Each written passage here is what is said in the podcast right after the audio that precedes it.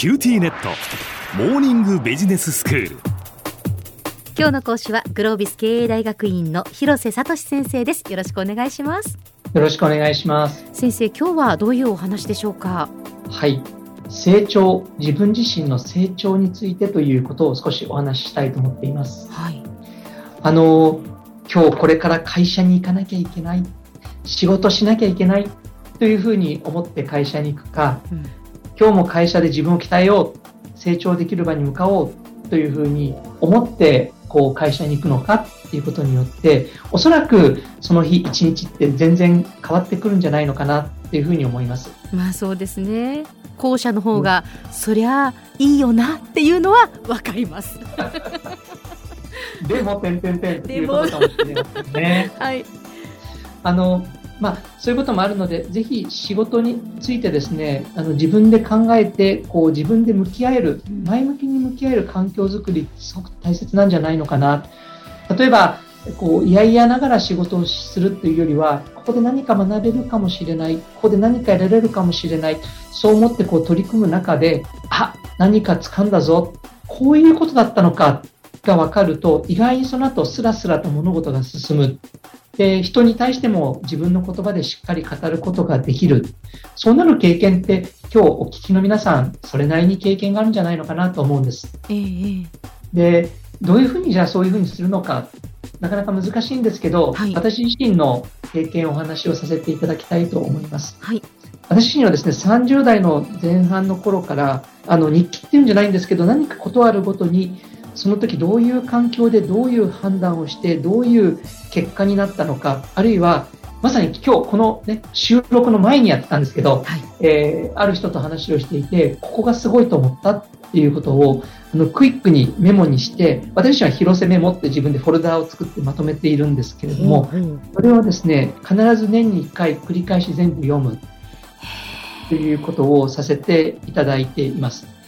で、もうね、ノートにすると15冊ぐらいで、フォルダだったらね、今400、500ぐらいあるんですけど、すごまあい、30年やってるんでそうなっちゃうんですが、これね、明確に見えてくることがあるんです。つまり、自分が何かこう階段を上がるようにスキル上がってる時っていうのは、間違いなく苦しんでる時なんです。悩んでる時なんです。はいわからない、どうすればいいだろうっていうことを悩んでる時に、それを一定期間ずっとこう考えてると、ある瞬間、ふっと気づく時、ふっと何かを得る時っていうのがあるっていうのが、あの自分の経験的にも、そしてメモを見ていると明らかにわかります。まあ、そんな生き方をしているからかもしれないんですけど、ある方がですね、あの私に対して、いやー、広瀬さん、いつも一番難しいこと、あるいは一番厳しいことを求めていますよね。で、私のある上司の方は、広瀬さん、一番難しいことやりたいよね。だからこれお願いね。やりたいよね。わかわかってるな。乗せられるつもりないけど乗っちゃうよ。そっていうふうにあの、仕事をしてたんですけど、ええただ思うのは、自分がそういう姿勢を見せなくなったらもう自分は自分じゃない、進化も止まっちゃうんじゃないのかな、そういう意識が実際自分の中にあるんじゃないのかなっていうふうに思います。あの、そんな中でですね、実は自分はキャリアの選択肢の中で言うと、え大きな会社と小さな会社があると小さな会社を選ぼうんう。それから強い会社、弱い会社だったら弱い方を選ぼう。安定してる会社と不安定な会社だったら不安定な会社を選ぼうっていう、こう、ルールを決めていましてね。まあいやあのでよりこう過酷な環境に自分をの身を置くっていうことですね。人から言われるとね、自分はバカだなって思うんですけど、でも、その通りなんです。それがね、結果的に、やっぱり自分自身の経験を重ねてくると、それが結果的に自分を育てるんだっていうふうに学ぶんですね。面白いですね。えで、実際20代、30代の頃ですね、こう朝会社来て帰り際に、ああ、今日は楽な一日だったな、ラッキー、給料もらえるし、昔正直そう思う日がなかったわけじゃないんですけど、はいただですね、このメモをつけ始めて30代後半以降になって、実は38の時に、まあ、あの、ある会社の本部長っていう役割になるんですがえ、一日終わってですね、今日楽に感じたのは、これ何か重大なことを見落としてるんじゃないか。自分がそういうふうに感じるようになったんですね。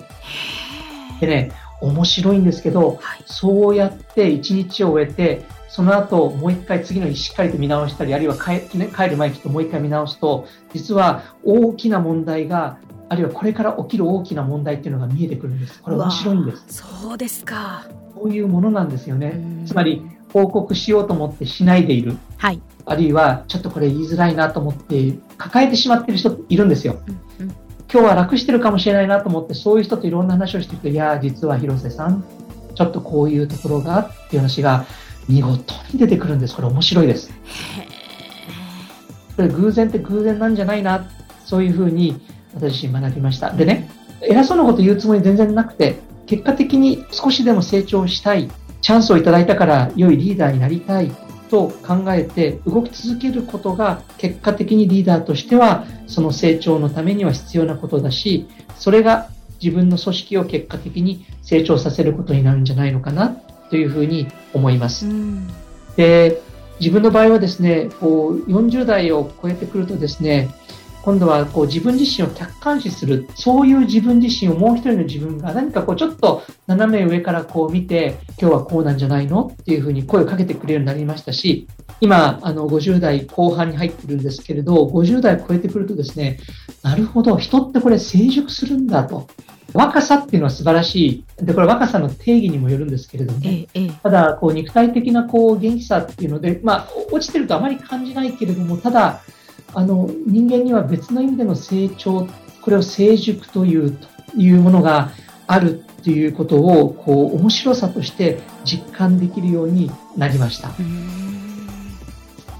では先生、今日のまとめをお願いいたします。ありがとうございます。まあ、自分のことばっかり話して申し訳ありません。ですが、ちょっと他の人の言葉を使うとですね、あの、マハトマ・ガンジーっていう方がですね、あの、明日死ぬと思って生きなさい。永遠に生きると思って学びなさいっていう言葉をあの残されていらっしゃるんですよね。すごい言葉ですね。すごい、あの、これね、簡単なようで、これ考えれば考えると深いんですよね。明日死ぬと思って生きなさい。だから、やるべきことは必ずやりましょう。永遠に生きると思って学びなさい。学んでいきましょう。こうやって自らをこうね、教育していく、そして成長させていく、そういうふうに心の姿勢を持つと、結果的に一人一人自分の成長を楽しめるようになるのではないか。つまり、ね、ある人が教育とは最高のエンターテインメントだということをおっしゃってましたが、そういったことも考えられるのではないかなと思います。今日の講師はグロービス経営大学院の広瀬聡先生でした。どうもありがとうございました。ありがとうございました。